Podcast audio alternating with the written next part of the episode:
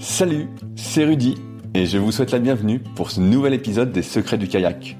Le but de ce podcast est de vous partager ma passion du kayak de course en ligne et de partir à la rencontre des champions. Qui sont-ils et que font-ils pour performer au plus haut niveau? Aujourd'hui, j'interviewe Étienne Hubert, l'un des meilleurs kayakistes français sur 1000 mètres. J'espère que cela vous plaira. En attendant, je voulais découvrir Étienne et ses secrets. Salut Étienne, comment vas-tu aujourd'hui? Bonjour Rudy, eh ben, je vais très bien aujourd'hui, merci. Euh, J'ai la forme euh, en cette euh, période de fin d'année 2020. Ben, j'ai cru voir que hier, qu'à ce week-end, tu étais au ski. Après avoir fait un stage de trois semaines à Séville, c'est bien ce que j'ai vu? Exactement. Donc, euh, j'étais sur euh, un stage de trois semaines à Séville avec euh, le collectif Équipe de France, donc course en ligne, sprint, et particulièrement, moi, j'étais avec le groupe du 1000 mètres parce que je fais du 1000 mètres.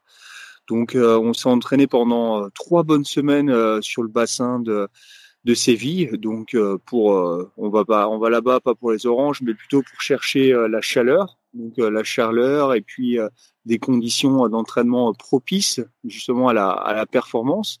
Donc, euh, on a fait un, beau bloc de travail avec les, collègues d'entraînement, collègues et, copains aussi, hein, donc euh, ça va de soi.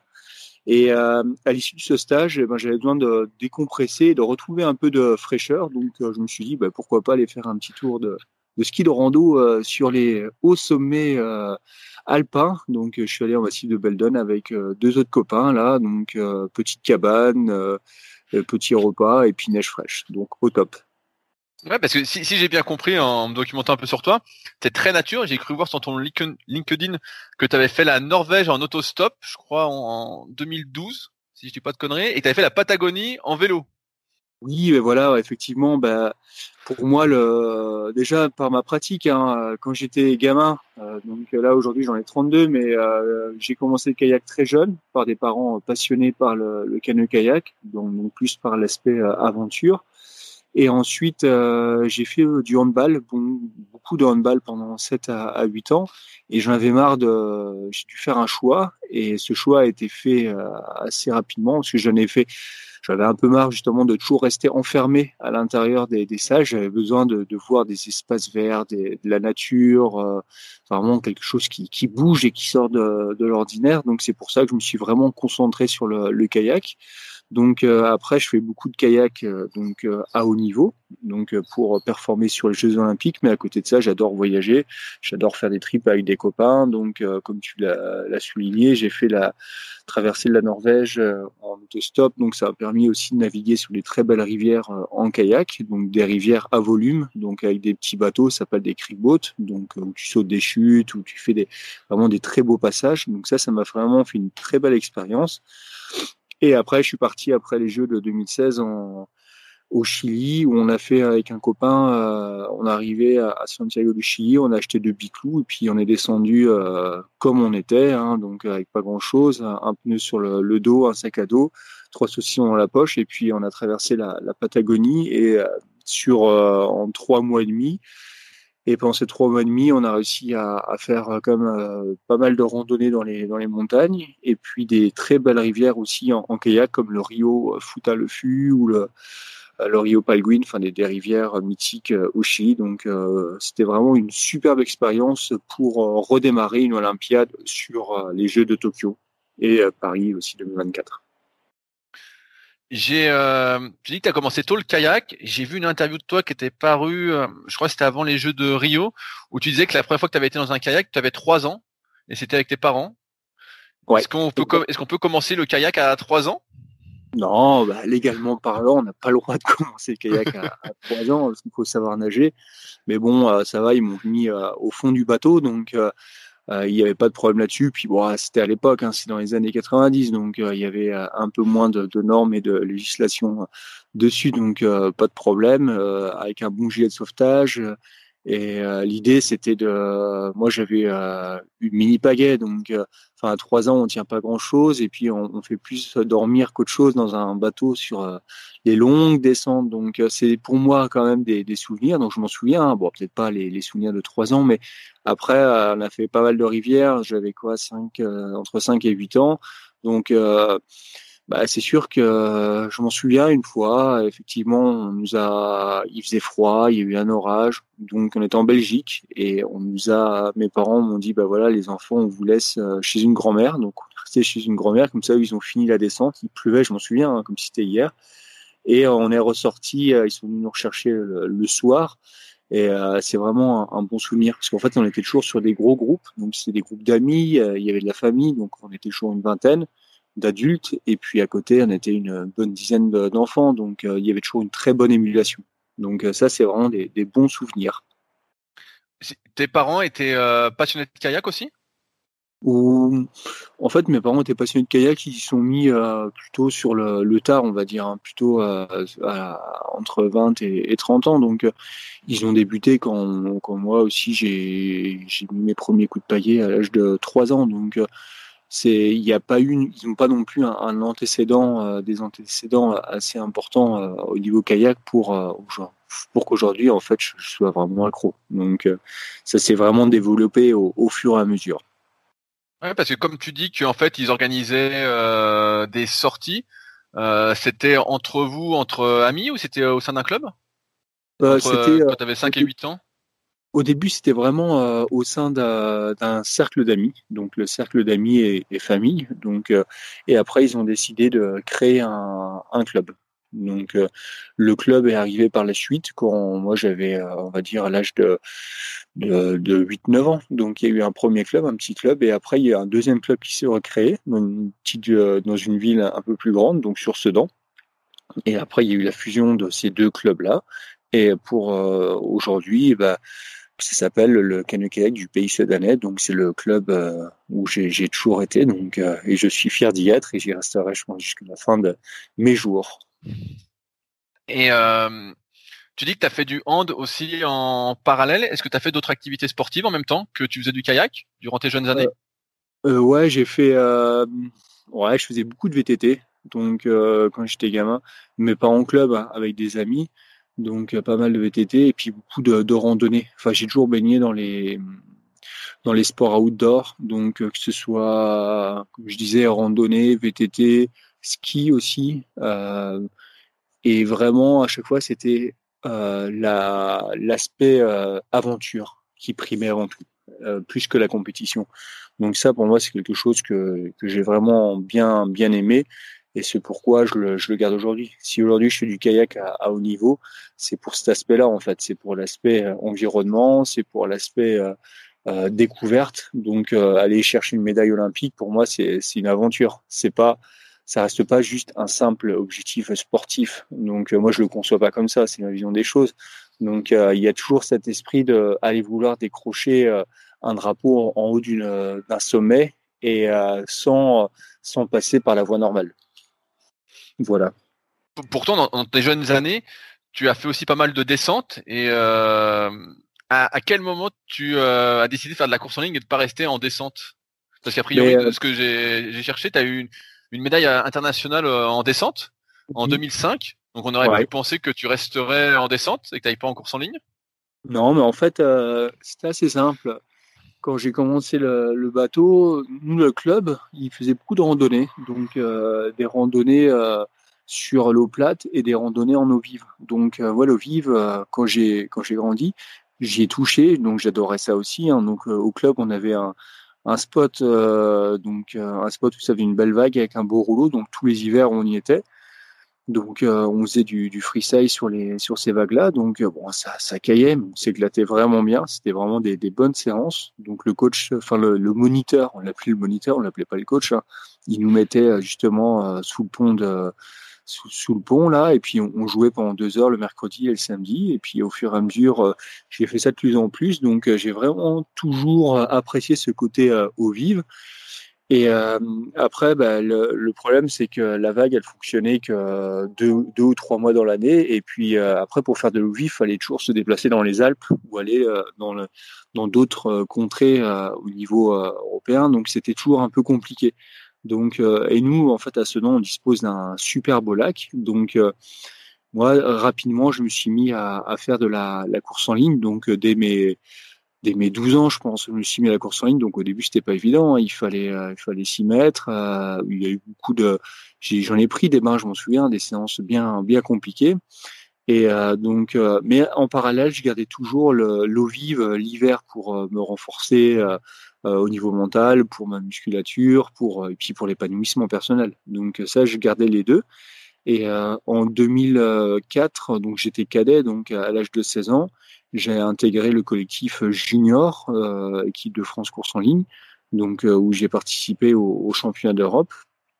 Et en fait, à l'issue de ces championnats d'Europe là, euh, je me suis dit quand même, euh, ce serait dommage de faire une carrière de, de haut niveau en course en ligne sans toucher à la descente. Donc c'est pour ça que en 2005, donc l'année après ma sélection et mes championnats d'Europe de course en ligne, j'ai décidé de, de, consacrer mon temps à la, à la descente de rivière, donc euh, sur des bateaux euh, carbone, donc euh, vraiment typé vitesse, hein, mais on part d'un point A et on arrive à un point B, et l'objectif c'est d'y aller le plus vite possible. Et là, j'ai décroché ma sélection pour participer aux championnats d'Europe sur le chalot en 2005 et les championnats du monde en 2005 qui était à Manzana en Italie. Donc euh, ça, c'est vraiment pour moi une très belle expérience. Et c'est sûr que cette année-là, j'ai dû faire un choix. J'ai fait le choix de pas faire de course en ligne parce que j'étais également euh, euh, sur les listes pour être dans l'équipe de course en ligne, mais au final, c'était trop compliqué de gérer les deux. Donc j'ai vraiment fait le choix de ne pas y aller. Donc voilà pourquoi j'ai j'ai bifurqué à un moment donné sur sur l'eau vive. Mais bon, après aujourd'hui, je fais encore beaucoup d'eau vive hein, dès que je peux. Après les, les grosses échéances internationales, souvent je vais faire du, du kayak de rivière avec les jeunes du club, je les emmène et puis euh, et puis on avec des copains dès qu'il y a de l'eau, euh, des fois on va dans les Alpes ou euh, en Ardèche quoi que ce soit et puis on s'éclate. Hein. Donc c'est vraiment l'objectif, moi ma devise, hein. c'est de s'amuser avant tout. quand tu as 16 ans et que tu as déjà un super niveau, est-ce que tu as une scolarité qui est adaptée pour justement euh, pouvoir euh, t'entraîner euh, autant? J'imagine qu'à l'époque, tu t'entraînais pratiquement tous les jours. Oui. Eh ben effectivement, là, donc à 16 ans, j'étais cadet, cadet 2. Donc cadet 2, pour, bien représenter, c'est la période où on est en, où seconde. Voilà. Donc au début, en seconde, c'était un peu compliqué à gérer les deux. Donc je m'entraînais en handball, aussi, je m'entraînais en kayak, donc euh, ça faisait un à deux entraînements par jour euh, sur tout le long de l'année. Puis il y a des fois il y a des pistaches pour les vacances, donc vraiment dur à gérer. Et après, je suis parti en sport-études à Lille, donc là où on avait un, emploi du temps aménagé pour pouvoir s'entraîner, donc euh, des heures, des cours plus condensés le matin ou le soir, et ce qui nous laissait des fois des, des créneaux de, libre pour pouvoir s'entraîner. Donc j'étais sur, un, sur une structure fédérale d'entraînement qui s'appelait justement un pôle espoir. Donc le pôle espoir, on était une dizaine d'athlètes, hein, on avait entre 16 et 18 ans, et on s'entraînait aussi avec des athlètes du pôle France qui qui étaient également euh, présents sur l'île. Donc euh, c'était vraiment une très bonne expérience et ça m'a permis justement d'adapter et d'aménager mon, cursus scolaire. Donc euh, ça c'est quelque chose que, que j'ai vraiment bien apprécié. Quand tu rentres en pôle espoir, est-ce que tu as des objectifs de performance? D'ailleurs, tu parlais de l'aventure. Est-ce que tu avais une idée euh, d'aventure, je sais pas, de devenir euh, champion du monde comme tu l'es devenu en, 2010 ou euh, pas du tout C'était toujours le plaisir. Est-ce que pour toi, ça devenait en fait plus sérieux la pratique du kayak à ce moment-là? Ouais, ben en fait, même s'il y a toujours cette notion d'aventure là, moi je suis un, je reste aussi un compétiteur. Donc j'allais pas quitter Sedan pour aller à Lille comme ça juste par le plaisir. C'était vraiment l'objectif, c'était de bah, de briller au niveau euh, international. Donc quand je suis arrivé, j'étais junior 1. Donc euh, c'est l'année où j'ai décidé de faire la descente. Mais euh, donc c'est un peu paradoxal parce que je vais sur un pôle de, course en ligne pour faire une année de, de descente. Donc ça montre bien que des fois tous les chemins ne sont pas sont pas tracés à l'avance. Hein. Donc quand je suis arrivé là-bas, l'objectif c'était vraiment de, de, faire une carrière en, en, en kayak et à, et à haut niveau. Donc chose que j'ai pu faire donc en junior 1 euh, en 2005. Euh, j'ai intégré l'équipe de France de descente et en 2006 euh, j'ai intégré l'équipe de France de course en ligne et de marathon, où là, on, je fais champion d'Europe en course en ligne sur le 500 mètres en biplace. Je fais quatrième aussi en monoplace et euh, je fais deux médailles d'or au championnat du monde de marathon. Donc, au final, euh, il y avait quand même cet esprit de compétition. Ça, c'est sûr. Mais c'est quelque chose que tu t'attendais à faire, de devenir champion d'Europe et champion du monde de, marathon la première année où tu te consacres presque exclusivement à la course en ligne? Mais euh, c'est quelque chose que je m'attendais à faire, euh, oui et non en fait, parce qu'on peut pas savoir. Mais par contre, c'était ma volonté. C'était ma volonté de d'être le meilleur en fait sur euh, sur les compétitions en kayak et tout en restant dans une bonne ambiance. Donc il y avait des fois ça pouvait paraître un peu paradoxal hein, comme les choix que j'ai fait mais au final ça ça a toujours payé donc je suis plutôt content de cette stratégie là ça c'est sûr ça me paraît original de faire euh, du 500 mètres et du 1000 mètres en tant que euh, spécialité mmh. et de faire aussi du marathon. Est-ce que c'est courant ou c'est propre à toi?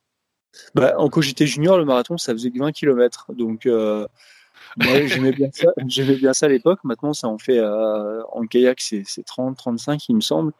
Donc, c'était complémentaire par rapport à l'échéance, par rapport au calendrier. Donc on, on, attaquait par les championnats d'Europe de course en ligne, les championnats du monde, et après il y avait les, les championnats du monde de, marathon. Donc il y avait une bonne complémentarité dans le calendrier. Donc ça, il n'y a pas de problème. Mais euh, maintenant, c'est quelque chose que j'ai plus envie de faire. C'est, je crois même que je refais presque plus de, de marathon parce que c'est quelque chose qui m'intéresse plus. Je, je me fais plus plaisir, donc euh, j'ai complètement euh, arrêté ces, courses, mais par contre, à côté, je fais beaucoup de surski. Donc, ça, ça, se, ça se vaut. Mais euh, par contre, c'est en mer et on surfe des vagues et il y a, y a ce côté un peu adrénaline là qui, qui excite. Et c'est ça qui est vraiment intéressant. Quand euh, tu gagnes ça en, tant que junior, comment se passe le passage en senior? Est-ce que tu intègres rapidement l'équipe senior, euh, l'équipe de France senior? Ou ça met du temps? Parce que je vois qu'en 2010, donc quatre années plus tard, tu deviens champion du monde au K4 1000 mètres, donc euh, c'est super quoi. Mais il se passe quatre années où, euh, du moins dans ton palmarès, j'ai pas trouvé euh, de ligne entre ces quatre années-là. Mais euh, en fait, en 2000, donc 2006, j'étais junior 2. 2007, senior 1. Senior 1, je fais les championnats du monde de, course en ligne quand même à, à Duisbourg. Donc sur ces championnats du monde de course en ligne, on finit à la septième place en kayak 500 mètres, donc c'était pas olympique à l'époque, et on termine à la douzième place en kayak en K4 1000 mètres. Donc là, pour moi, c'était vraiment une super belle perf. Donc euh, j'étais en K4 senior. Après, en 2008, euh, j'étais remplaçant olympique, hein, donc euh, je me battais avec les, meilleurs Français sur les finales des Open. Enfin, on appelait ça avant les sélections d'équipe de France. Hein. Donc je me battais avec eux. Bon, j'étais plutôt entre la, sixième et la et la neuvième place. Hein. Donc euh, j'avais euh, j'avais 19 19 euh, ans. Et donc 2008, en 2008 aussi en moins de 23 ans sur le championnat d'Europe, je fais vice vice champion d'Europe sur 1000 mètres. Donc ça c'était aussi une belle une belle performance. Mais par contre je me sélectionne pas pour pour les Jeux. Donc c'est c'était un peu frustrant, mais bon voilà j'avais j'avais 20 ans en 2008, donc il n'y a pas eu de il y avait pas de souci par rapport à ça. Et en 2009 j'étais encore, enfin j'étais encore, j'étais dans le collectif euh, équipe de France et euh, je faisais du, j'étais aligné en K2 1000 mètres et K2 500 mètres. Et là, je fais euh, cinquième et sixième avec mon, cher acolyte Arnaud Ibois, donc avec qui on a partagé de très très très bons moments, que ce soit sur l'eau ou sur terre. J'ai vu également d'une interview que tu n'avais pas été sélectionné en 2012 pour les Jeux. Ouais. Qu'est-ce qui s'est t'étais pas, euh, je me permets entre guillemets, mais t'étais pas au niveau pour être sélectionné? J'ai l'impression que justement tu montais un peu en puissance par rapport à ce que tu dis. Ouais. Euh, et donc tu as peut-être loupé le sélectif France? Non, donc euh, en fait 2010 on gagne les championnats du monde, on gagne 4 places. En 2011 il y a les, les rattrapages, il y a pas les rattrapages, mais il y a les championnats du monde. donc nous on décide d'aligner, enfin la fédération française décide d'aligner un qui a 4 places. Donc j'étais dedans. Donc il fallait euh, qu'on soit dans les euh, dans les dix meilleurs bateaux à l'issue de ces championnats du monde là. Nous sur ces championnats du monde là, on a complètement échoué. Donc euh, le bateau champion du monde a fini à la 20e ou 25e place, j'en suis même plus. Hein. Et là c'était un peu la, catastrophe. Donc catastrophe ce qui nous a pas permis de décrocher de quota K4 pour les, les championnats pour les Jeux Olympiques de 2012. Donc là, grosse grosse déception, gros échec. Donc suite à, cet échec-là, euh, on avait euh, deux possibilités pour aller au jeu en 2012, soit d'être le meilleur français et de décrocher sa place sur les rattrapages continentaux en K1, ou soit d'être le meilleur K2 français et de rattraper le, le, K2 sur les rattrapages continentaux.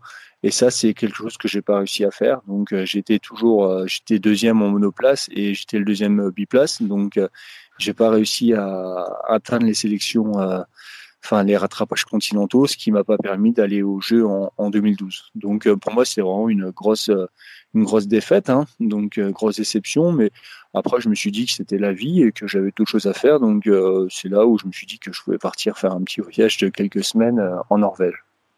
Est-ce que c'était le même la même composition de bateau entre 2010 et 2011 euh, Non, c'était pas le même bateau. Il y a eu quelques petites évolutions et ce qui a fait que bah, forcément euh, ça ça a mis des doutes, euh, ça ça a créé des tensions et puis des fois c'est pas parce qu'il y a un bateau qui gaze une année que l'année d'après ça ça gaze euh, de la même manière. Donc il s'est passé quelque chose entre 2010 et 2011, peut-être un une peut-être quelque chose dans la planification, peut-être quelque chose d'ordre mental parce qu'en fait quand on arrive sur un championnat du monde euh, un an après avoir euh, décroché avec un bateau d'avance les, les, mondiaux, on a une cible à, on a une cible dans le dos, donc euh, on est on est perçu vraiment comme la bête à tuer. Et nous, je pense qu'on n'a pas réussi à, à, résister à la pression et ce qui nous a fait forcément échouer. Donc ça, c'était vraiment une belle déception. Ouais. Tu t'es consacré au 1000 mètres. Qu'est-ce qui t'a amené à faire du 1000 mètres? Euh, je pense que quand tu as commencé, si je dis pas de conneries, le 200 mètres n'existait pas. Il devait peut-être y avoir le 500 et le 1000. Euh, et comme j'ai interviewé trois filles qui sont plutôt spécialistes de sprint, euh, qu'est-ce qui t'a fait plutôt faire du 1000 que du 500 euh, Ce qui m'a poussé à faire du 1000 et du 500, c'est plutôt mes capacités aérobie. Donc, j'ai toujours été passionné par les efforts, on va dire, semi-longs. Donc, des j'ai jamais été très explosif hein, pour euh, très explosif pour ainsi dire hein, donc euh, que ce soit sur un sprint euh, en athlétisme ou vraiment des déplacements rapides au handball moi j'étais toujours vraiment plus fort sur la sur la durée sur l'aérobie. Donc c'est pour ça que je me suis orienté justement sur le, le 500 et 1000 mètres. Donc c'est vraiment quelque chose qui m'a qui m'a passionné et quand il y a eu le 200 qui est arrivé aux, Jeux Olympiques, donc euh, qui est devenu euh, euh, discipline olympique, ça m'a pas plus intéressé que ça. Donc par contre, je fais toujours les sélections, hein, donc dès qu'il y a des courses en 200 mètres, je les cours, mais je me place pas généralement sur le sur le podium. C'est c'est vraiment rare. Donc j'essaie toujours d'être finaliste. Des fois, je fais des petites surprises, hein, des petites folies, mais mais sinon c'est rare que je que je me, je me place en haut du, du podium sur le, le 200 mètres. En, en, parlant d'aérobie, donc j'ai bien compris qu'avec ton passé sportif, euh, vu que tu aimais les sports de pleine nature, tu étais resté euh, très longtemps sur l'eau. Le VTT, pareil, c'est pas des séances euh, assez courtes. Tu parlais de, de surf, donc tu as été champion du monde en marathon. Tu parlais de surf ski maintenant. Est-ce que tu accordes une place importante à l'entraînement aérobie encore aujourd'hui? Oui, oui. Ouais, bah, j'ai l'impression quand même que le notre sport, enfin c'est c'est un sport aquatique, donc il y a vraiment une un esprit de, glisse. Donc c'est hyper important euh, aujourd'hui de, faire des, kilomètres et des kilomètres en, bateau parce que la, glisse, la transmission entre la pagaie et l'avancement du bateau, c'est pas quelque chose qui, arrive comme ça d'un coup de baguette magique. Donc il faut vraiment euh, l'appui, il faut vraiment le créer. Donc euh, on peut comparer l'image, enfin moi je compare souvent à, l'image d'un nageur. Hein. Si un nageur nage pas pendant six mois, il va avoir du mal à se remettre dans son bateau. Euh, dans, dans l'eau. Et eh ben pour un kayaki, c'est exactement pareil. Il y a vraiment cette euh, notion d'appui et de déplacement qui est importante. Et euh, tant qu'on n'a pas trouvé cette notion-là, ben, je pense que c'est dur de, ben, de, de, performer. Et ça, cette chose-là, elle se trouve pas en restant dans, en restant dans le canapé ou en faisant des toutes petites séances, mais elle se elle se trouve en, en, faisant des bornes et des bornes et des bornes, en travaillant, en travaillant, en travaillant. Et moi, je suis plutôt d'humeur à, travailler que d'humeur à, rester dans le dans le canapé. Donc, j'ai vite fait mon choix. Et justement, ça, ça, ça a toujours bien payé. Donc, il y a eu des moments où je le trouvais bien, des moments. En fait, c'est quelque chose. On est toujours en, en perpétuelle euh, recherche de cet appui. En fait, c'est un appui qui, qui doit être facile, un appui qui est facile et qui fait avancer le bateau facilement euh, en s'économisant au maximum. Et euh, la recherche enfin pour moi une course et enfin une course le, critère de réussite c'est de réussir à faire une performance en s'économisant le, le, plus possible le plus possible ouais. J'ai un vieux papier de l'entraîneur de Marc Dejonge, Fred Jobin, donc Marc Dejonge qui faisait du 200 mètres, qui était champion du monde 2015, et qui disait que dans son entraînement, quand il a été champion du monde, 80% de son entraînement était de l'aérobie. Euh, Est-ce que pour un pratiquant euh, de 1000 mètres, c'est encore plus? Non, je pense que ça va être un peu plus, euh, ouais, on va dire entre 85 et 90%. Ouais, on, non, ça va tourner autour des 85%. Mais après, ça va, va pas aller au-delà. Après, quand même, même si on fait de l'aérobie, il y a beaucoup de séances euh, d'intensité, donc euh, des séances d'intensité euh, qui vont se traduire par des, séries qui peuvent être courtes. Hein. donc courtes, ça va du 10 secondes à des, séries de 1, 2, 3, 4, 5 minutes. Donc ça dépend de l'intensité. et du pourcentage de, la dureté de la, séance. Donc il y a, ces séances-là. Et puis après, il y a beaucoup de séances dites de musculation. Donc pour, pour être fort musculairement, certes, il faut, il faut, il faut pagayer, mais aussi il faut s'entraîner euh, en salle. Et s'entraîner en salle, c'est, ça représente un certain nombre d'heures et qui, qui, enfin, c'est, quelque chose d'important. Et on s'entraîne deux à trois fois par semaine euh, sur, euh, en, en, musculation, ouais. tout au long de l'année.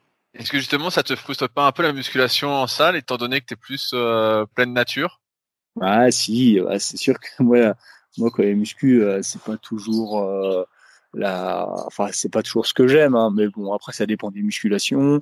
Après, la musculation, ça permet aussi des fois d'être au, chaud quand il fait froid. Ça permet euh, de d'échanger aussi avec les, les copains, avec l'entraîneur. Donc, il y a, y, a, y a toujours aussi un petit côté sympa quand même à faire de la musculation. Mais bon, c'est pas mon euh, je pense que quand je vais arrêter, euh, quand j'arrêterai ma, ma carrière de sportif de niveau, c'est pas la chose que je ferai en priorité, la muscule. Ça, c'est sûr. Ouais. Mais pourtant, euh, je trouve que tu as un sacré gabarit parce que dans, mes recherches, j'ai vu que tu faisais 86 kilos pour 1m85. Donc, tu es loin d'être euh, un maigrichon.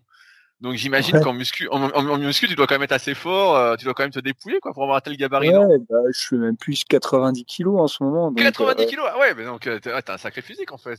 Ouais, ouais, j'ai un sacré physique, mais je suis plus, je suis pas, je suis vraiment pas fort en force euh, explosif, donc euh, bah, comme je disais par rapport au sprint, hein, mais plus euh, là où je pète mes scores généralement c'est sur les forces endurance, donc des longues répétitions, et sur les forces puissance, donc des longues répétitions avec un peu plus de poids. Donc ça c'est vraiment mon, mon dada ouais, en musculation. Quand, tu dis force endurance, ça va être combien de répétitions? Une vingtaine? Mmh, bah, à, à titre informatif, euh, nous, on fait des tests. Donc, euh, on fait des tests. Euh, on met 50 kilos sur une barre de développé couché et puis 55 en tirage planche. Et l'objectif, c'est de faire le maximum de répétitions en, en deux minutes. Donc là-dessus, moi, je me défends bien. En DC, je dois en développé couché, je dois en faire entre 90 et 115. Hein, ça dépend de. Oh, c'est énorme. Et puis en tirage planche, c'est dans les 90. Et après, en, en puissance, euh, généralement, on met 80% euh, de notre force max. Donc moi, généralement, je mets 100 euh, kilos et en développé couché. Et puis je dois faire le maximum de reps. Et là, souvent, je fais des, des super scores. Parce que c'est quelque chose, la puissance que j'ai que j'ai bien en moi et qui est assez facile. Donc, euh, arrives à faire combien de répétitions à 80% Parce qu'en en théorie, on fait entre 8 et 10 répétitions. Tu fais plus que ça? Ouais, moi j'en fais entre 15 et 20. Ouais, oh putain, donc, ah ouais, putain, c'est. Ouais, ouais, ouais, ça m'est déjà arrivé de passer, euh, euh, oui, de passer les 15 sans aucun problème, ouais. ouais. Ah ouais, donc, ah ouais, c'est impressionnant. Et au tirage planche, pareil, euh, ça correspond voilà, à 80%. Euh, généralement, je suis, je dois mettre 90 kilos, un truc du genre, ou un peu plus. Et, pareil, t'en fais, fais 15 ou 20 alors? Ouais, ouais, ouais. Ah ouais, t'es, ah ouais, hyper résistant, quoi. Hein. Ouais, plus un, un, vieux, comme on dit, des fois un, bon vieux diesel euh, plutôt qu'une essence, ouais. Ah ouais, euh, c'est hyper impressionnant là. Hein. Ah, tu, tu crames pas en fait. Tu crames non, ouais, voilà, c'est c'est à feu doux quoi, à feu doux et ça mijote et puis ça ça envoie, ouais. ouais. Euh, Est-ce que vous faites, bah, ça me fait penser des tests, euh, des relevés de lactate durant les séances de kayak pour voir justement euh, combien vous tolérez de lactate? Euh, Moi, j'en fais pas beaucoup, euh, mais on en fait quand même de temps en temps. Donc, il y, a, certains coachs qui se spécialisent un peu dans ce, dans ce domaine-là.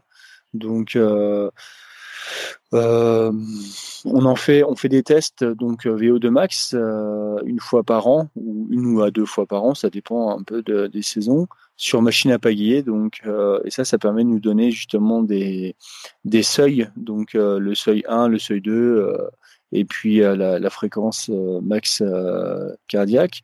Donc, on se réfère plutôt à ça.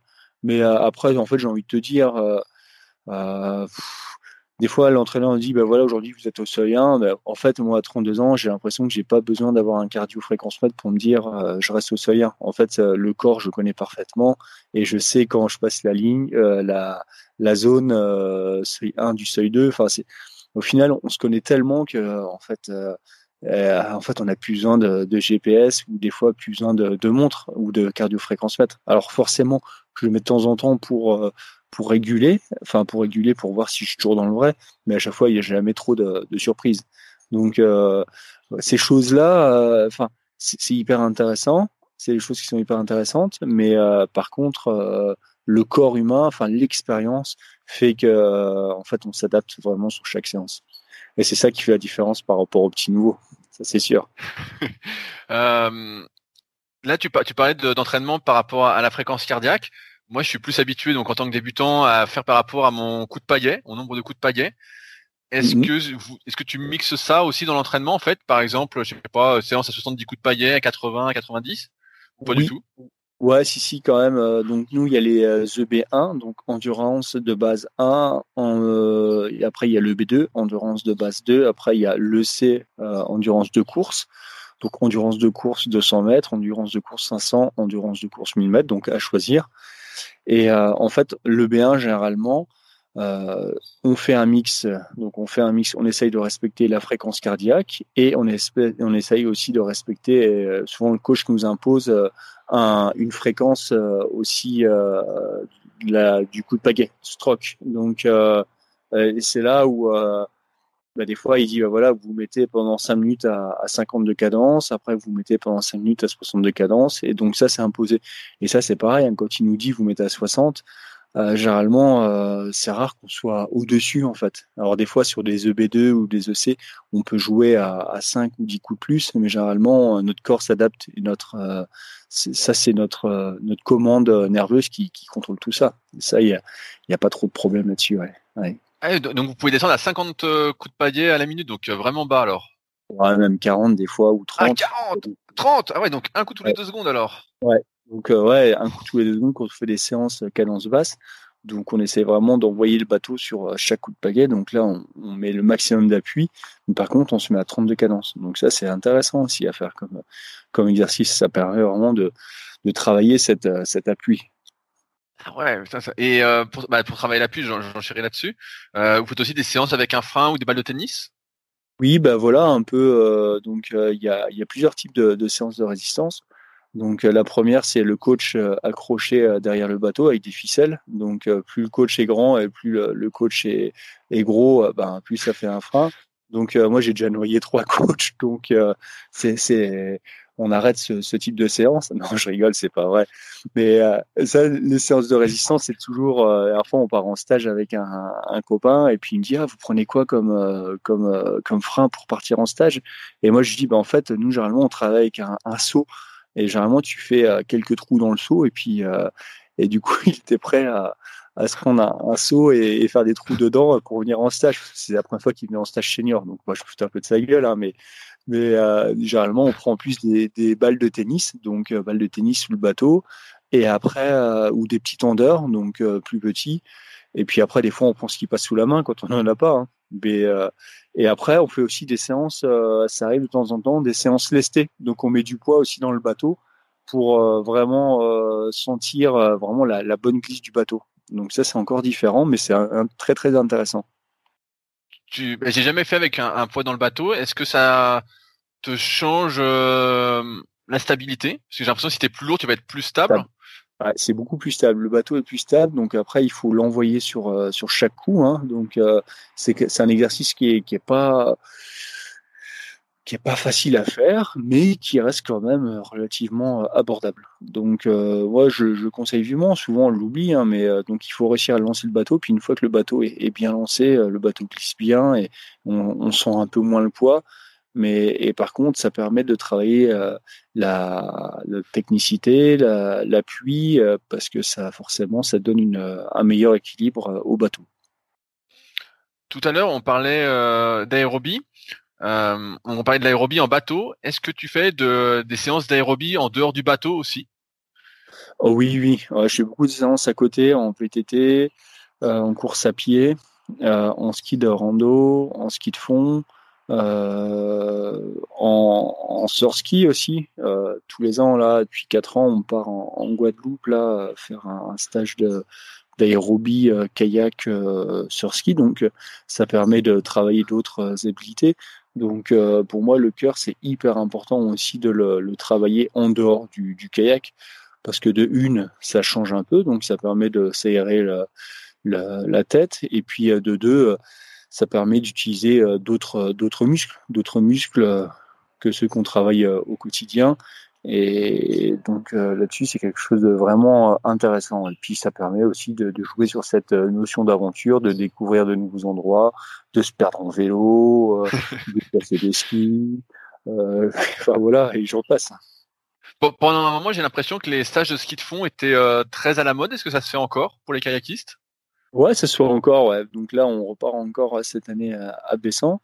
Et euh, bah, moi après, sur les seuls skis de, fond, euh, moi j'aime bien c'est lier le, ski de rando au, ski de, fond, parce que des fois faire 10 jours de ski de fond, ça me ça saoule un peu. Donc euh, j'aime bien euh, faire d'autres des choses un peu différentes. Donc comme le faire ou même des fois là en fait ça fait quelques années qu'on part à, à Bessan donc s'entraîner pendant une dizaine de jours et généralement des fois on dit bah là il y a neigé la veille on va faire du ski alpin en fait on va faire autre chose et généralement, on s'éclate. Hein. Donc, euh, c'est une autre forme d'entraînement aussi. Donc, c'est c'est de la prise de risque, c'est de l'engagement, c'est de la c'est de la vitesse, c'est de la visualisation, c'est de la trajectoire. Donc, toutes ces tous ces toutes ces habilités là sont forcément euh, transposa transposables euh, par rapport au, à l'autre discipline qui est la course en ligne. Ça, il n'y a pas de pas de souci. Hein. Et puis même, hein, en fait, même s'il n'y a pas trop de ressemblance et de, et de corrélation, euh, au final, à partir du moment où ça fait du bien à la tête, euh, ça fait du bien à la, à la perf. Ça veut, ça veut dire que tu fais une coupure euh, chaque année de kayak, de course en ligne? Ou tu vas pas en faire? Là, tu parlais de 10 jours. Est-ce que c'est ça chaque année ou est-ce que ça peut être plus longtemps aussi? Là, depuis que je suis assez rentré de Séville, là, j'ai avoir du mal à faire de la course en ligne parce que je suis parti un peu à droite à gauche en famille, etc. Donc, je vais pas pouvoir faire de bateau. Et euh, donc, je pense que je vais faire facilement trois semaines de coupure. Alors, peut-être pour les vacances de Noël, j'ai quand même réussi à trouver un, bateau. Donc, si j'arrive à en trouver un, j'irai faire quand même des, sessions de kayak. Mais euh, sinon, euh, ça va être compliqué de d'en faire. Donc, euh, c'est vrai que pendant quelques semaines, je peux pas faire de, de course en ligne. Mais après, c'est pas c'est pas la mort. Hein. Euh, je fais autre chose, je garde la, la bonne condition physique et puis c'est parti. Hein. Donc là-dessus, non, non, il y a il y a aucun il y a aucun problème.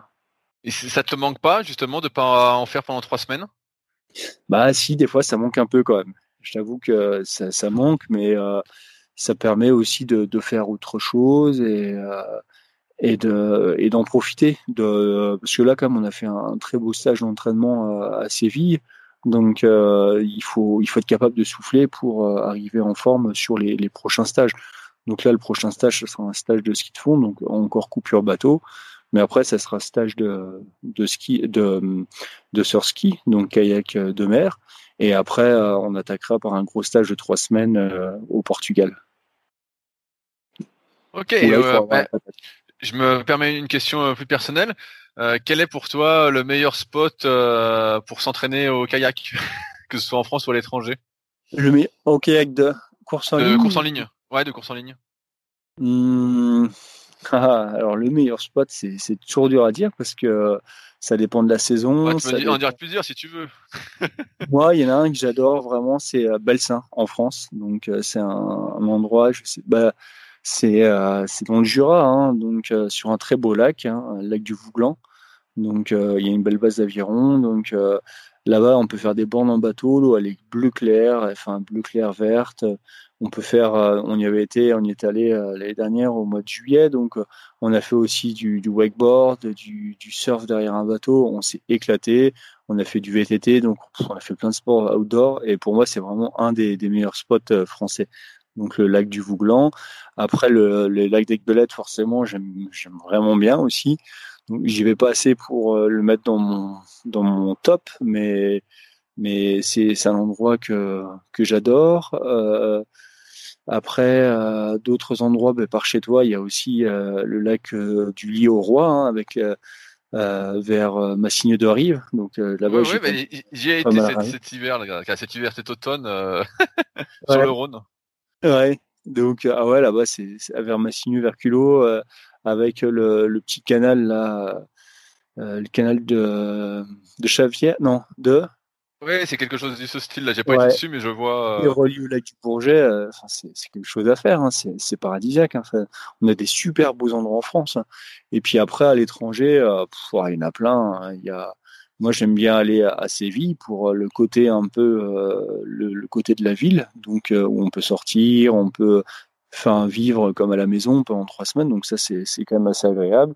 Après, il y a d'autres spots qui sont perdus dans les montagnes que, que j'adore. Donc, comme des, il y a des petits lacs euh, espagnols, euh, enfin pyrénéens, qui sont vraiment sympas. Enfin, il y a plein, plein de spots euh, moi que j'adore faire. Et généralement, pour moi, un bon spot, c'est un spot où on, ne fait pas que de la course en ligne, mais on peut faire d'autres activités. C'est surtout ça. Euh, tout à l'heure, tu parlais justement du. J'ai pas entendu, dis-moi, Étienne. Et à un endroit où aussi on mange bien. on parlera après d'alimentation. Euh, J'imagine que tu fais pas du tout euh, d'ergomètre, genre de kayak pro de Dan Sprint, en dehors du test VO2 max? Non, non, zéro. J'aime pas ça. ah ouais, c'est bien, c'est bien ce que j'avais compris. ouais. ouais. Si on veut me punir, on me met sur un ergomètre. Et, euh, mais euh, non, je, ça me saoule. Je, pour moi, ça c'est des choses où euh, bon, j'en ai fait hein, dans ma jeunesse. Hein, j'en ai peut-être que je, je refais encore des fois certaines séances, mais euh, c'est quelque chose qui je trouve ça chiant en fait. Je suis un crevé. Hein. Donc euh, j'ai pas envie de à 32 ans, j'ai pas envie de me faire chier avec un truc pareil. Ouais. Parce qu'il n'y a pas la glisse en fait. Et en fait, pour moi, la course en ligne, s'il n'y a pas de glisse, en fait, il n'y a aucun intérêt. Donc, euh, pailler comme ça sur une machine à pailler, je préfère faire une musculation. Hein. Mais est-ce qu'on pourrait apparenter ça à de la musculation pour le kayak, l'ergomètre? Ouais, c'est vrai que des fois on, pourrait, on pourrait, mais mais je sais pas. Moi, je pourrais, je je sais pas. Je, euh, je, sais, pas comment le, définir. Ouais, non, hein. mais je suis, d'accord, c'est assez, chiant. Hein, mais... Euh, une machine de torture, hein, tout simplement. Ah ouais. euh, euh, tout à l'heure, tu parlais un peu d'alimentation. Euh, mmh. Comment ça se passe euh, ton alimentation? J'ose penser que comme tu es très proche de la nature, tu manges très bio, très local. Ouais, ouais, bah, moi, je suis un bon viandard déjà, hein, donc j'aime bien la viande. après, j'aime bien, j'aime bien cuisiner aussi, donc c'est quelque chose que pour moi l'alimentation, elle est hyper importante dans la dans la dans la quête de la performance et puis du bien-être aussi. Hein. Donc ça va de soi. Donc je fais attention à, à, ce que je mange. J'essaie de toujours manger équilibré, donc manger même si je suis un bon viandard, pas toujours manger de la, la viande. J'adore le fromage, donc euh, bah, j'essaye aussi des fois de, de limiter. J'adore le pinard aussi, donc euh, c'est pareil. Hein. il, faut, faire gaffe. j'essaye de, des fois de ne pas rentrer dans les, dans les excès. Donc euh, c'est ça un peu l'objectif. Hein.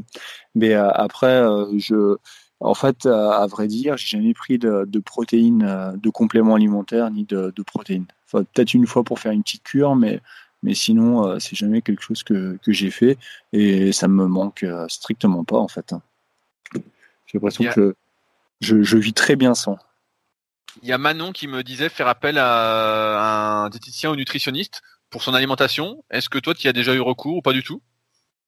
Ouais, j'ai déjà parlé un peu, mais en fait, c'est Euh, c'est des choses euh, qui sont assez qui sont assez basiques euh, quand on ne veut pas prendre de compléments alimentaires. Donc il va nous dire voilà il faut manger équilibré, il faut manger des légumes, il faut manger enfin c'est des choses que que nous en fait on nous a appris depuis assez longtemps donc des choses qui qui peuvent évoluer donc euh, moi, c'est toujours un plaisir à chaque fois de parler avec le médecin de l'équipe de France qui, lui, a fait une formation en nutrition. Donc, moi aussi, quand je vois des nutritionnistes, à chaque fois, c'est toujours un grand plaisir d'en parler avec eux. Mais aujourd'hui, j'ai pas de, de nutritionniste euh, qui me, qui me conseille à ce sujet-là. C'est pas, je ne ressens pas le, le besoin. Est-ce que tu est-ce que tu fais de la préparation mentale? Les trois filles que j'ai interviewées m'ont dit faire de la préparation mentale. Est-ce que c'est ton cas? Ouais, j'en fais. Ouais, je fais beaucoup de prépa mentale. Ouais. ouais. Ça, par contre, c'est chose qui, m'intéresse. Ouais. Euh, ouais, depuis 2016. Ouais. Et de manière régulière? Euh, non, euh, plus par-ci par-là. Donc c'est des séances. Des fois, je peux faire des blocs de plusieurs séances. Donc mon prépa mental il habite pas loin de chez moi à Paris, donc je le vois régulièrement. Mais enfin régulièrement, en fait, ça dépend du, ça dépend de la saison, ça dépend de ma charge de travail que j'ai à faire sur mes missions pro. Euh, ça dépend toujours plein de choses, mais on arrive toujours à trouver du temps pour, euh, pour travailler. Et c'est quelqu'un avec qui euh, maintenant j'ai bien confiance, avec qui c'est hyper fluide.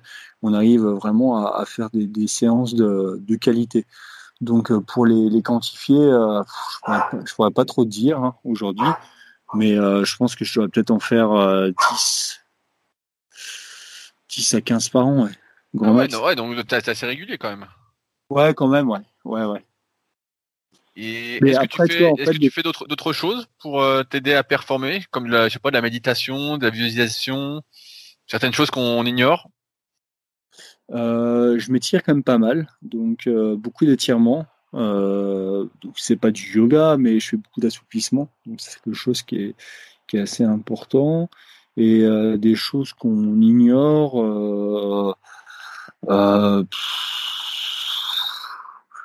bah, j'aime bien parler aux gens, donc euh, pour moi c'est quelque chose qui est important, donc euh, j'essaye de le faire au quotidien et pas toujours d'être enfermé derrière mon téléphone. Est-ce que tu fais des siestes aussi un peu tous les jours? Ouais, ouais, ouais j'essaye de faire des siestes, ouais. ouais. Ça pour moi la sieste c'est hyper important. Même si c'est 20 minutes, j'essaye de le faire. Donc quand je suis au bureau, au, au bureau, au bureau, je peux pas la faire malheureusement, mais mais sinon, en temps normal, j'essaie de toujours faire une petite sieste. Parce que ça fait du bien, ça permet de remettre un peu les idées au clair et puis de rattaquer sereinement pour, pour l'après-midi.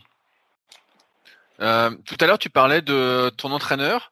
Euh, est-ce que tu as eu plusieurs entraîneurs au fur et à mesure de ta carrière? Euh, Et comment s'est porté ton choix pour choisir ton entraîneur actuel?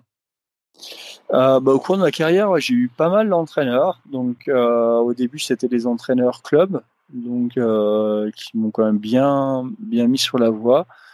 Après, euh, entraîneur à Lille, donc qui m'a fait découvrir de, de nouvelles méthodes d'entraînement. Donc euh, après, j'en ai eu d'autres à Nancy. Après, j'en ai eu d'autres à, Toulouse. Et après, mon dernier là, il est, à, il est à Paris. Donc à chaque fois, c'était un entraîneur différent. Mais par contre, la philosophie restait toujours la même. Hein. C'était l'objectif, c'était de performer et euh, aussi que l'entraîneur est au service de l'athlète. Donc euh, pour moi, euh, il y a toujours, il doit toujours y avoir une très bonne relation, enfin très bonne relation entre l'entraîneur et l'athlète. C'est-à-dire que l'athlète doit comprendre ce que veut l'entraîneur. Donc ça, pour moi, ça c'est le, le, le, critère numéro un en fait de la de l'évaluation performance entraîneur athlète. Et d'avoir changé autant, est-ce que ça a été perturbant? Parce que j'ai l'impression que ce que tu m'as dit que tu as beaucoup changé d'entraîneur. Non, ça n'a pas été perturbant parce que euh, au final, euh, bah, en 15 ans, euh, ça fait 1, 2, 3, 4, 5 entraîneurs différents. Donc au final, c'est pas pas énorme. Hein. Franchement, pour moi, je trouve que c'est pas pas beaucoup. par contre, il y a toujours un petit moment, j'ai envie de dire, il y a toujours un petit moment d'adaptation. Donc, euh, quand on est jeune, on ne se rend pas toujours compte, mais plus on vieillit, plus on se rend compte que le moment d'adaptation est, plus ou moins long. Donc, euh, ça, c'est quelque chose à, bien prendre en compte et à bien poser les bases d'entrée de jeu avec son, entraîneur. Ça fait longtemps que tu es avec ton entraîneur actuel? Ça fait euh, là depuis euh, Tokyo, euh, depuis Tokyo, depuis, Rio. Fin des, ouais, depuis la fin des Jeux de Rio, ouais. Que je suis avec François François During sur Paris. T'as as changé justement après Rio alors? Ouais, ouais, ouais, ouais. ouais. Parce Pourtant, à Rio, ça s'est plutôt bien passé, non? Ouais, ouais, ça s'est bien passé. Mais en fait, j'ai toujours changé d'entraîneur au moment où ça se passait bien. Donc, euh, euh, je voulais voir autre chose. En fait, je voulais voir un, des nouvelles méthodes d'entraînement, un nouveau site, un nouveau groupe aussi, euh, une nouvelle vision. Donc, c'est pas pour moi en fait la relation entraîneur-entraîné. En fait, elle s'arrête pas parce que ça va pas, mais des fois, elle s'arrête parce que il y a quelque chose de, de nouveau à, à, découvrir. Et ça, c'est vraiment quelque chose qui, qui, m'a, qui, me, qui me passionne, qui, qui m'intéresse. Ça veut dire que tu t'entraînes à Paris actuellement? Oui, ouais, ouais, ouais. Donc actuellement, je m'entraîne sur, sur Paris, euh, donc sur le lac de Vers-sur-Marne, sur la Marne aussi à côté de chez moi. Et puis, euh, mais après, on part beaucoup en stage. Donc, euh, ouais, c'est vrai qu'il y a 15 ans, on m'aurait dit, ah, tu vas à Paris, j'aurais dit, ah, ben là, vous rigolez ou quoi? Puis là, maintenant, je m'y sens quand même bien. Donc, oui, j'ai cru voir d'ailleurs que tu étais à Fontenay-sous-Bois. Oui, voilà, ouais. ouais. ouais, ouais c'est drôle, drôle, parce que j'y étais à Fontenay-sous-Bois quand j'étais plus jeune et j'ai entraîné l'équipe de foot américain. Je sais pas si tu connais les, les Météores, qui ont des super installations. Euh... Et donc quand j'ai vu Fontenay-sous-Bois, j'ai dit putain, euh... on aurait ah, pu se croiser euh, avec les années. D'accord, ouais. Ah, excellent, excellent, ouais. ouais. Ah ouais, donc ça, ça va beaucoup de changer de Sedan quand même, donc euh, d'être en région parisienne, non? Ouais, ouais, bah ça change de Sedan, de Lille, de Nancy, de Toulouse. Le plus dur, c'est entre euh, Toulouse et, euh, et, Paris. Mais bon, après, on s'y fait. Hein. ouais, on s'y fait. Au, au, niveau du matériel, euh, Sarah et Manon sont en Plastex, Léa est en Elo. Et, dans quel bateau es-tu? Et, et, pourquoi? Pourquoi pas une autre marque et un autre modèle? Et moi, je suis en, du coup en Elo, en, en Cinco. Donc euh, en Elo, parce que en fait j'ai toujours été chez Nelo, euh, ça a toujours été mon, euh, mon, mon, fournisseur de, de bateaux, donc parce que j'aime bien sa, la qualité, sa rigueur, les formes qui, qui développe, et puis en fait c'est aussi que suite à mes résultats, j'ai eu des, des, prix avec Nelo. Après, j'ai eu des bateaux de, de prêt, j'ai eu des bateaux euh, offerts, donc un espèce de partenariat. Donc, euh, ouais, moi, j'ai toujours aimé chez lui. Et, et euh, après, il y a Consorski où je suis pas chez Nelo, mais après. Et en quoi en, en surski alors? Je suis sur des fans. J'aime bien okay. le bateau fan, ouais. ouais. T'es sur le, le, le, dernier ou t'es sur l'ancien, le Elite? Encore celui d'avant, ouais. Enfin, souvent, en fait, que j'en Guadeloupe en fait, je pense qu'il passe, hein. mais j'aime bien les formes fan, ouais. ouais. Euh, au niveau, euh, j'oubliais, pourquoi t'es pas en Elo 7 Pourquoi t'es pas dans le nouveau bateau Nelo euh, Je l'ai eu, mais en fait, je préfère le, le Cinco. Je sais pas pourquoi. Peut-être qu'il a un peu moins de volume par rapport à, à la taille proposée. Peut-être que je sais pas. je préfère. C'est vraiment un, une question de, de goût là, on va, on va dire. Mais j'ai l'impression que je me sens bien mieux dans le Cinco et que ça glisse mieux. J'arrive plus à le faire avancer que le, le 7. Donc ça se tombe, c'est peut-être psychologique ou je ne sais pas. Mais vraiment des meilleures sensations. Donc, comme un skieur, hein, des fois, il y a des skieurs et ils ont des paires de ski et ils se disent, bah, je préfère celle-là parce que j'ai l'impression qu'elle glisse mieux. Donc, moi, c'est exactement pareil. Euh, quand j'avais une autre question qui me revient, c'est euh, tout à l'heure tu parlais donc de, de, on parlait de coupure de kayak. Est-ce que quand tu te remets dans le bateau, tu sens que au niveau de la stabilité c'est difficile? Non, non, non, non, non. Franchement, ça. Ah, pour, pour ça toi, c'est assez acquis? Ouais, ça c'est acquis. Ouais, ouais, ça revient vraiment bien. Ça c'est vraiment quelque chose qui qui va bien. Après, euh, ce qui est ce qui est dur, c'est plus euh, de retrouver cet appui en fait, retrouver l'appui, l'avancement du, du, bateau. Mais euh, et après c'est quelque chose aussi euh, avec l'expérience qui, qui revient au bout de une à deux séances. Donc euh, ah ouais, ça, ça, ça, revient hyper vite pour toi alors. ouais, ouais, ouais, ouais, ça revient très vite. Ouais. Euh, au niveau de la pagaie, alors est-ce que tu es plus Jantex ou Bradshaw ou une autre marque? Euh, Plus Jantex. Est-ce que tu ouais. es comme euh, beaucoup en Gamma Rio Non, je suis en Beta Rio. Ah, t'es en Beta Rio Ah bah c'est euh, original ça. Et alors pourquoi tu es en Beta Rio et pas en Gamma qui se place euh, toute seule? Ouais, parce que je trouve que là, je, je, vais retourner la, la, question. Pourquoi les autres ils sont en, en gamma alors que la bêta Rio elle se place toute seule? Et ben j'étais, alors j'étais en bêta Rio pendant très longtemps. Ah euh, et moi j'aimais bien. Mais c'est vrai que quand je suis passé à la gamme Rio, il y a un torque différent. Tu sens qu'elle emmène, un, moi j'ai un, ma maître expérience, c'est qu'elle emmène plus d'eau, j'ai l'impression. D'accord, ouais. ouais. Ouais, bah après ça c'est pareil, hein, c'est des, c'est, des choix. Ouais, après j'ai, j'ai pas, j'ai pas du tout ton, ton feeling, euh, ton appui et tout, mais. Euh... Après, euh... après, moi je t'avoue qu'en en surski, je suis plus sur la gamma. Une gamma, une gamma simple ou une gamma Rio? Euh, ouais, je, je, je, sais pas parce qu'à chaque fois j'en prends une à un copain. Je sais même pas si c'est une Rio ou une. Ouais, c'est une gamma, ça je peux te le dire, mais après je sais pas. Bon, et après pour aller taper de la vague, sais ça. Si je sais pas. Ouais, c'est, ouais, je sais pas trop. Ouais, ouais je sais pas trop trop. Euh, tout à l'heure, tu parlais justement que tu étais, bah, on a vu que tu étais très fort euh, endurant. Est-ce que ça signifie que tu prends une paillet euh, pas très grosse, mais que tu résistes très longtemps? Je vais dire une connerie, peut-être que tu prends euh, une 7,70 en taille, mais qu'en fait, tu, comme tu crames pas, tu es meilleur qu'avec une plus grosse paillet Non, bah, j'essaie de prendre. J'ai quand même une grosse pelle, donc je suis sur des, des tailles de pagaie en L. Et euh, après, en longueur, je suis quand même assez gros.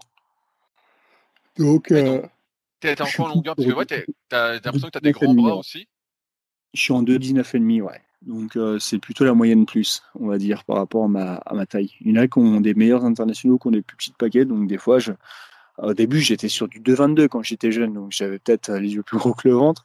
Mais là, au fur et à mesure des années, je baisse et puis en fait, ça, ça va de mieux en mieux. Hein. Donc, euh, ouais, je suis généralement là à 2,19,5 ouais, en monoplace. Et en K2, euh, 2,20. Ok, donc tu, tu, sens la différence pour 0,5 euh, cm Ouais, ouais, ouais, ouais. Ouais, on la sent bien, ouais. ouais. Euh, de ma meilleure expérience, encore une fois, ça me paraît être une, une grosse tu pour du millimètre, non? 2,19,5 et en L, non? Ouais, bah après, vu que je suis assez puissant, je me dis que c'est peut-être la taille qu'il faut. Ouais, bah après, c'est sûr qu'il faut essayer plus petit. Enfin, c'est, un peu dur à, à juger quand même. C'est dur. Hein. C'est dur à, à trouver la, la, bonne taille. Après, moi, je me sens bien avec ce, avec cette taille-là. Donc, au final, je me pose pas non plus 36 000 questions par rapport à ça. Ouais, c'est ah, c'est original, mais c'est vrai que c'est vrai que t'as un gabarit comme je disais tout à l'heure qui est assez impressionnant pour un mec qui fait du 1000. Euh... euh, tu parlais euh, d'équipage, donc je voulais en parler un petit peu, sachant que euh, en 2019 vous avez fait troisième au championnat du monde avec euh, Cyril Carré. Cette année, vous gagnez la Coupe du Monde. Donc, en plus, j'ai pu voir en direct sur YouTube, donc j'étais tout content. Donc, vous allez avoir une, une équipe qui fonctionne euh, du tonnerre. Comment s'est euh, constituée euh, l'équipe et ça fait combien de temps que vous naviguez ensemble? Bah, c'est vrai qu'avec Ciel, on a un très bon duo, donc ça fait longtemps qu'on se connaît. Donc avant, on était, on n'a jamais été en équipage ensemble, sauf en 2013 où on a fait du K4 et on n'a pas fait une très belle perf. Mais après, l'équipage, il s'est constitué en 2019 parce qu'en fait, il y avait personne sur le 1000 mètres en biplace et euh, donc on nous a laissé la, possibilité de le, faire. Donc avec Cyril, on s'est dit, bah, allez feu, on, tente. Hein. Et puis en fait, première manche de Coupe du Monde, euh, on la gagne, donc devant les Allemands. Donc ça, c'était énorme. Donc euh, bah, là, le bateau est, né en 2019. Après, on a fait on a fait une petite course les, les Jeux européens. Bon, c'était moyen. On fait je sais plus, on a fait un neuvième de la finale, je pense, un truc du genre. Donc pas terrible, huitième.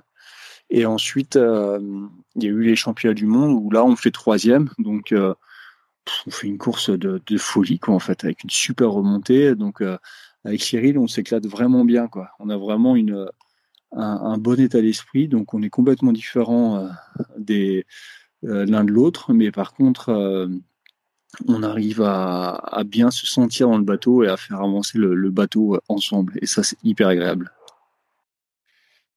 J'imagine que pour euh, l'année prochaine, sachant que là on est fin décembre 2020, les ouais. Jeux Olympiques, euh, c'est l'objectif euh, de la médaille, voire de la victoire, puisque vous faites euh, actuellement à deux. Et c'est assez impressionnant parce que votre équipage est, est récent en fait. Hein ouais, ouais, c'est sûr. Ouais. c'était si récent. C'est sûr que euh, c'est là le, les jeux euh, en 2021, c'est ça va être l'objectif. excuse-moi, C'est votre objectif. Mais par contre, euh, maintenant, le, le truc, c'est euh, on a attendu au tournant et ça va être les deux meilleurs Français qui feront l'équipage. Donc, euh, c'est à Cyril et moi d'être les deux meilleurs Français là pour pérenniser notre bateau sur les, les à l'issue des prochaines sélections équipe de France qui seront au mois de mai. Est-ce que, imaginons tu finis troisième hein, dans le pire des cas, euh, Cyril est dans les deux premiers. Est-ce que tu peux sauter du K2 sachant que votre K2 marche du tonnerre? Bah ça je ne sais pas trop. ouais, j'allais déjà dire, ça marche tellement bien que même si tu finis troisième ou quatrième, ce serait quand même fou de casser la dynamique, non? Je pense qu'il y aura quand même des manches de Coupe du Monde, donc euh, on pourrait partir sur les manches de Coupe du Monde et là on évaluerait le bateau. Forcément, si le bateau il gaze encore bien, bah, on, va on va laisser tel quel. Et par contre, si le bateau, bah, on voit qu'il est, euh, il fait que de finale ou quoi que ce soit, mais ils vont pas faire le choix de, le pérenniser. Euh, sujet complètement différent. Euh, qu'est-ce que tu as fait comme étude? Parce que j'ai vu que tu avais un travail à côté du kayak et que tu faisais aussi des, t'intervenais des fois dans les entreprises pour parler de ton parcours, etc. Qu'est-ce que tu as fait comme étude? J'ai fait une j'ai fait licence TAPS, management du sport. J'ai commencé à Nancy et puis après j'ai fini à Toulouse. Et j'ai passé un brevet d'État, après en, en kayak. Et ensuite, euh, j'ai fait une école de commerce. Donc j'ai un master euh, grande école euh, à l'école de commerce de Grenoble. Donc j'ai fait ça et je l'ai validé en 2016, juste après les Jeux de Rio. Et donc avec ça, parce que donc toi tu vis pas du kayak exclusivement, t'as pas de sponsor ou d'aide euh, de la fédération ou de la région, donc tu as un travail à côté qui te permet de vivre. Ouais, j'ai un boulot à côté, ouais, ouais, ouais, je bosse à côté. Depuis euh, bah, l'issue des résultats de 2019, j'ai décroché un contrat d'insertion, enfin on appelle ça une CIP, hein, donc contrat d'insertion professionnelle, et ce qui me permet aujourd'hui de d'allier le, haut niveau et le milieu professionnel. Et ça, pour moi, c'est quelque chose qui est hyper intéressant parce que j'ai 32 ans et j'ai besoin de, de, ce, bah, de cette chose-là pour, pour performer, hein. ça c'est sûr. Et avant, avant ça, tu ne travaillais pas? Euh, Avant ça, j'avais un contrat INSEP. Donc, euh, en fait, j'ai fini mes études à 28 ans. Après, à 28 ans, j'ai eu un contrat INSEP euh, donc euh, contrat d'image, donc c'est des petites missions aussi de temps en temps à l'INSEP, j'animais des cours ou quoi que ce soit, des cours de soutien euh, euh, sur des sujets liés à, mes études. Et après j'étais au chômage. Et, puis après j'ai eu ce contrat à, l'AFNOR, donc c'est plutôt pas mal, ouais.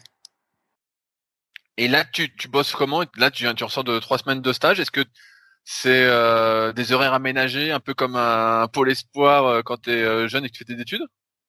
Ouais, bah, sauf que là, plus maintenant, c'est à moi de gérer les projets. Donc, j'ai des projets, j'ai des clients et je dois faire avancer des, des choses. Donc, euh, c'est à moi de m'organiser. Donc, euh, j'ai des, j'arrive à, à dédier des, des journées. Euh, donc là, aujourd'hui, par exemple, là, je suis vraiment à fond sur une journée boulot. Donc, après, il y a toujours des choses à gérer, comme, bah, tu vois, un peu comme l'entretien. Mais après, j'arrive à mettre des blocs de boulot. Et puis, des fois, quand je suis en stage, ben, j'arrive à bosser un peu le matin, un peu le midi, un peu le soir, pour pouvoir euh, tenir au maximum euh, les projets. Et ça, j'arriverai à le faire, je pense, jusqu'au jeu. Après, euh, je ferai pas ça toute ma vie, hein, à, à, mettre tout de, de, front. Mais là, pour le moment, ça, ça, ça se passe bien, donc ça va. Ouais, ça va. Et, et j'ai vu aussi que tu intervenais donc en tant que conférencier où tu partageais ton expérience dans les entreprises, ton expérience du haut niveau. Est-ce que c'est quelque chose qui est régulier? En ce moment, pas trop. Bah forcément, avec le Covid, euh, ça a bien réduit. Mais euh, sinon, c'est quelque chose que je faisais une à deux fois par an. Ouais. Donc, euh, ça dépendait des, entreprises. Donc, des fois, des entreprises m'appellent et puis je fais une petite, conférence et puis, je partage à fond mon, expérience. Et ça, pour moi, le, partage, c'est hyper important. Parce qu'en fait, il y a beaucoup de, de corrélations entre le niveau de l'entreprise et le niveau du haut niveau. Est-ce que euh, parce que tu vois, comme j'ai interviewé les filles avant, il y en a qui ont des sponsors comme euh, Manon euh, ou Sarah qui a un métier complètement détaché. Est-ce que toi, tu as déjà eu des sponsors ou pas du tout?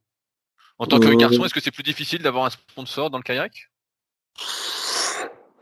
Euh, Bah si, moi j'ai eu un contrat INSEP au final. Pour moi, ça, en fait, INSEP c'est contrat d'image. Tu vois, c'est un peu comme Sarah au final. C'est un peu plus ou moins la même, le même salaire et puis en fait, euh, tu as juste un contrat d'image et puis puis basta quoi. Mais euh, moi perso, c'est pas ce qui m'intéresse en fait. Enfin, j'ai, enfin faut pas le dire, hein, mais je me suis déjà fait taper sur les doigts par rapport à ça, mais le contre INSEP, j'ai vraiment bien aimé parce que ça m'a permis de, de, monter à Paris, ça m'a permis de faire pas mal de choses, mais au bout d'un moment, euh, en fait, tu tournes en rond. Enfin, t'as pas de mission, t'as 30 ans, enfin, même si le haut niveau c'est bien, mais au bout d'un moment, en fait, on n'est pas fait que pour faire du sport. Et moi, je pense que c'est hyper important d'avoir un, d'équilibrer un peu la, la balance. Enfin, ça, c'est mon point de vue. Hein. Donc, d'avoir un, un métier à côté où on peut également s'épanouir. Est-ce que, je me permets une question peut-être un peu plus personnelle, est-ce que tu as une vie de famille? Une femme, des enfants? Non, non j'ai pas d'enfants, non. Mais j'ai une copine, ouais. ouais. ok, ouais, donc. Euh... Parce que là, tu parles un peu de l'après-carrière. Est-ce que c'est quelque chose qui te euh, perturbe un peu l'après-carrière, sachant que tu as encore normalement euh, pas mal d'années? De ce que j'ai compris, le kayak, étant donné que c'est un sport très technique, on continue de s'améliorer pendant euh, de très longues années, donc tu es encore loin d'être fini. Est-ce que ça te perturbe déjà l'après-carrière? Non, ça me perturbe pas, mais je sais qu'après Paris 2024, j'arrêterai, ouais. Ouais, ça c'est sûr, ouais. Mais enfin, j'arrêterai le haut niveau en course en ligne. Après, ce qui ne m'empêchera pas de, de, continuer à faire de la, de la rivière, du surski, euh, puis d'autres activités. Mais c'est sûr que l'aventure olympique après 2024, elle s'arrêtera. Ça, c'est sûr. Ouais. Ok, bah ça me paraît pas mal. Euh, J'avais pas euh, d'autres questions. Est-ce qu'il y a des sujets que j'ai pas abordés que tu voulais qu'on aborde? Mais ben non, j'ai l'impression qu'on a tout, euh, tout bien dressé. Est-ce que tu as déjà eu des blessures au kayak? J'ai oublié de te dire ça. Non. Et des blessures tout court Non. Euh, non, des petites babioles, quoi, mais pas, pas des choses ou euh, des gros problèmes de dos récurrents, quoi que ce soit. Non. Forcément, j'ai déjà eu une petite lombalgie à un moment donné, mais euh, ça a duré trois jours. Il faut que je fasse attention à mon dos, donc c'est pour ça que je m'étire régulièrement, mais, mais pour moi, ça fait partie un peu du, quotidien. Hein. Donc,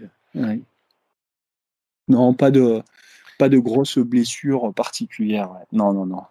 J'ai une autre question qui me revient. Euh, les, filles me disaient qu'elles faisaient entre 17 et 20 heures de kayak par semaine. Est-ce que toi, en tant que spécialiste du 1000 mètres, c'est plus que ça? Euh, Non, moi je pense que c'est pareil, ouais. ouais. Je suis. Ouais, peut-être euh, peut un peu plus. T'as à peu près le même volume d'entraînement alors?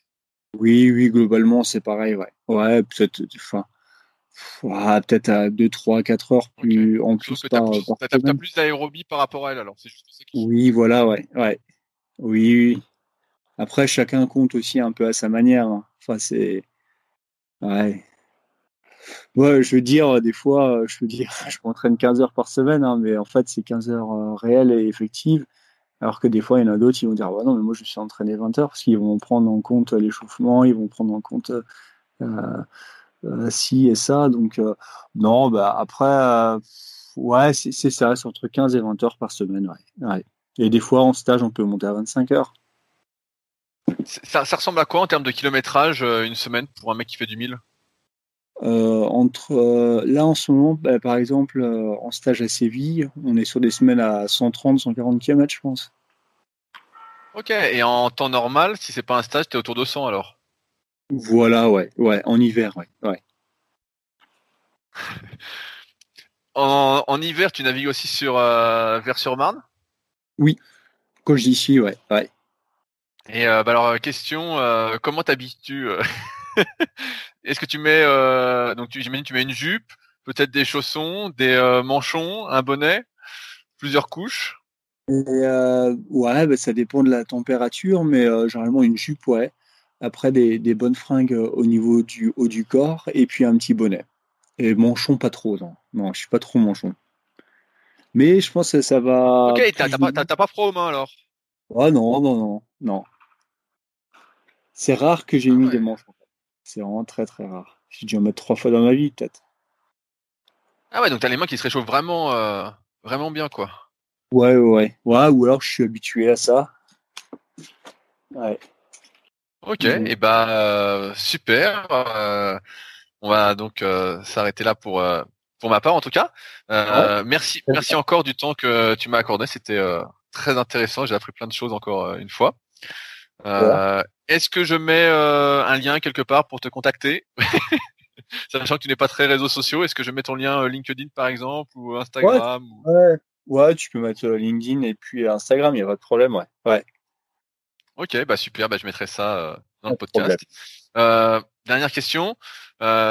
qui souhaiterait, qui aimerais-tu voir après toi dans ce podcast Qui me recommandes-tu d'interviewer? Ah. ah j'hésite entre deux personnes. allez, allez Cyril Carré soit Cyril Carré ou soit Guillaume Le Floch de Corchemont. ok. Et eh ben ça marche. Ben, je vais les contacter euh, après. Euh, on m'a dit, on m'a dit que Cyril était très technique, donc euh, faut vraiment que je creuse bien le sujet. Euh... ouais, ne pas dire n'importe quoi. Ouais, ça marche. Ça roule. En tout cas, en tout cas merci encore Étienne de ton temps et puis que la force soit avec toi. Yes, merci bien. Salut. Si vous êtes encore là, c'est que l'épisode vous a plu. Dans ce cas, je vous invite grandement à m'aider à faire grandir ce podcast en mettant une note de 5 étoiles et un commentaire d'encouragement sur l'application de podcast où vous l'écoutez et plus particulièrement sur l'application podcast d'Apple. Cela m'aidera d'autant plus à accueillir les meilleurs kayakistes français grâce à la crédibilité que vous me donnerez. Enfin, vous pouvez retrouver la retranscription écrite de cet échange sur www.secretdukayak.org. En attendant, soyez forts et à la semaine prochaine.